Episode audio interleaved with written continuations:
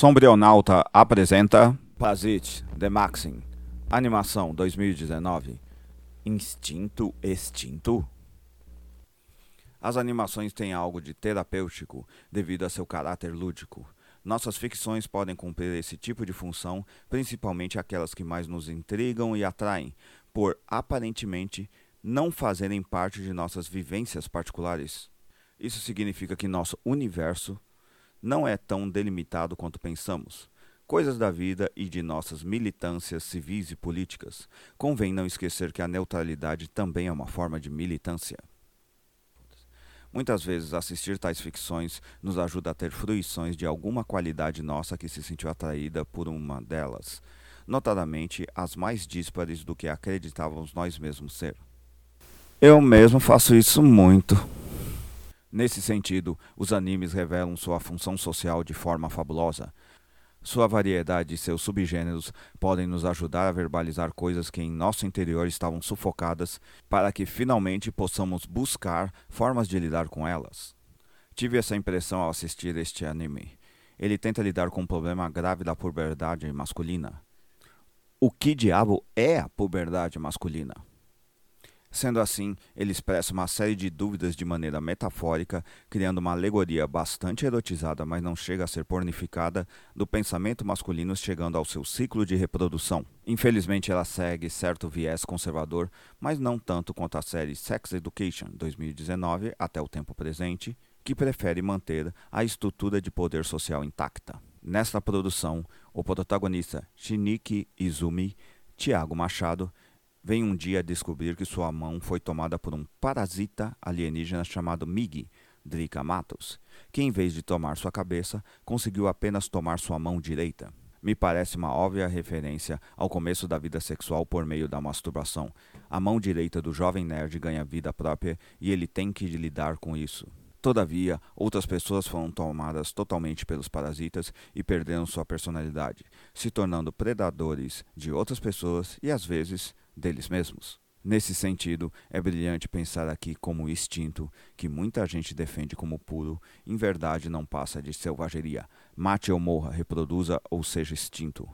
Gosto dessa abordagem justamente porque leva em conta algo que é fundamental em nossa vida, o de como ritualizamos nossos instintos em prol da convivência que facilitaria a satisfação prolongada dos mesmos. Agir de maneira civilizada, ou seja, em cooperação, nos garante mais comida, porém, isso nos garante mais acesso à reprodução? Sim. Sabemos que a monogamia é em verdade uma discussão espinhosa, mas que infelizmente tem seu mérito. Se a poligamia fosse permitida, as pessoas escolheriam os mais ricos e mais fortes e não quem mais amassem.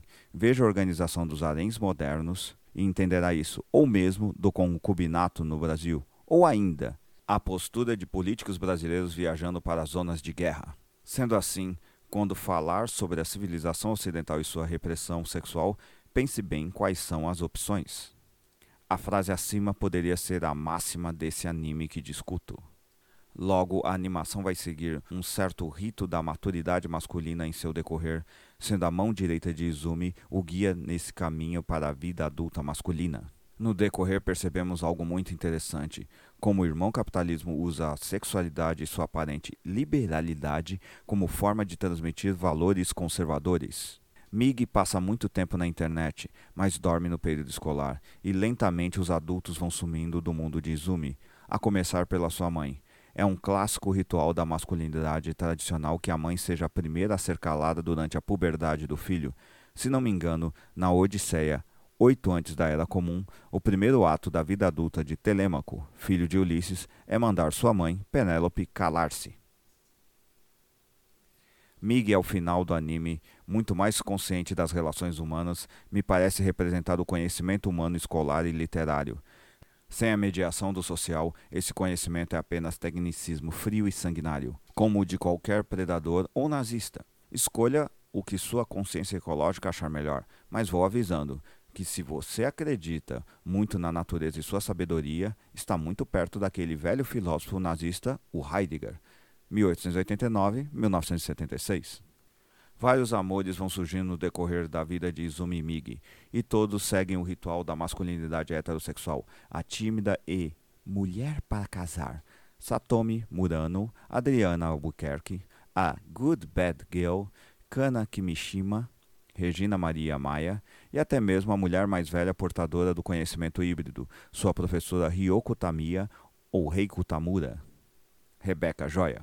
Se vocês assistirem a qualquer produção ligada à masculinidade heterossexual, vão identificar esse tipo de personagens femininas. E como é a vida de um garoto heterossexual, temos também a violência, que é um ponto interessante na obra. Não lembro de ele com exceção de uma personagem maternal, ter executado nenhuma personagem mulher barra fêmea, porque alguns são parasitas, não são necessariamente mulheres. Aqui aparece outro ritual da masculinidade, a virilidade dada pela violência. Outras personagens vão aparecendo, onde as mesmas representam os valores conservadores masculinos, indo dos mais potentes, Goto, Pedro Azevedo, passando pelos fanáticos, Yamagishi, os nihilistas, Uragami, Dudu, Fevereiro, e chegando aos impotentes, Shiro Kuramori, Hércules Franco. Todos eles são antimodelos da masculinidade que Izumi e Mig estão criando juntos, até o momento que percebemos que essa divisão dos dois é falsa. Assim como dizer coisas como minha mente e meu corpo. Izumi é o grande arquiteto de sua masculinidade, sendo esta decidida à medida que ele se relaciona com o mundo ao redor por meio de suas relações sociais. Esse jovem educado é o modelo que o Japão tem de cidadão, coisa que se repete constantemente em diversos animes e que para mim só foi questionado em Death Note 2003-2006. Então o que vemos em verdade é a criação do homem heterossexual japonês. Ele até pode ter desvios de conduta e questionamentos, mas ao final seguirá o roteiro que é esperado dele. E finalmente todas essas lembranças desaparecerão como um sonho, todos estes erros e diversidades.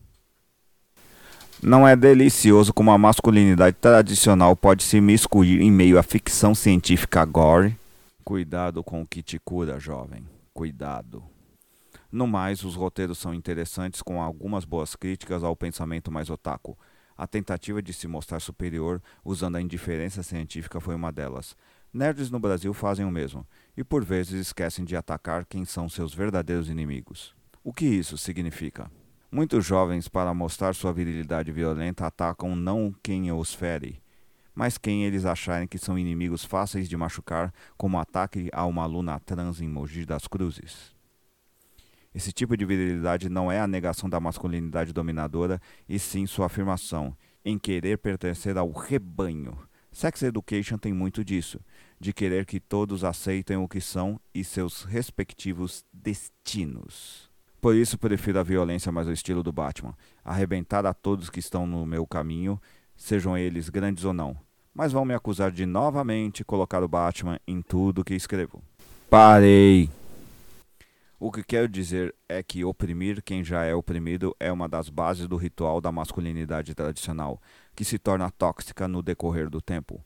Atacar a quem não te atacou e que você sabe que não vai reagir por vários fatores é covarde e vil e nem sempre tão astuto assim. Nesse sentido, esse anime tenta mostrar que agredir a quem não te agrediu não é algo que vai lhe fazer bem, apenas lhe faz um anexo de opressor.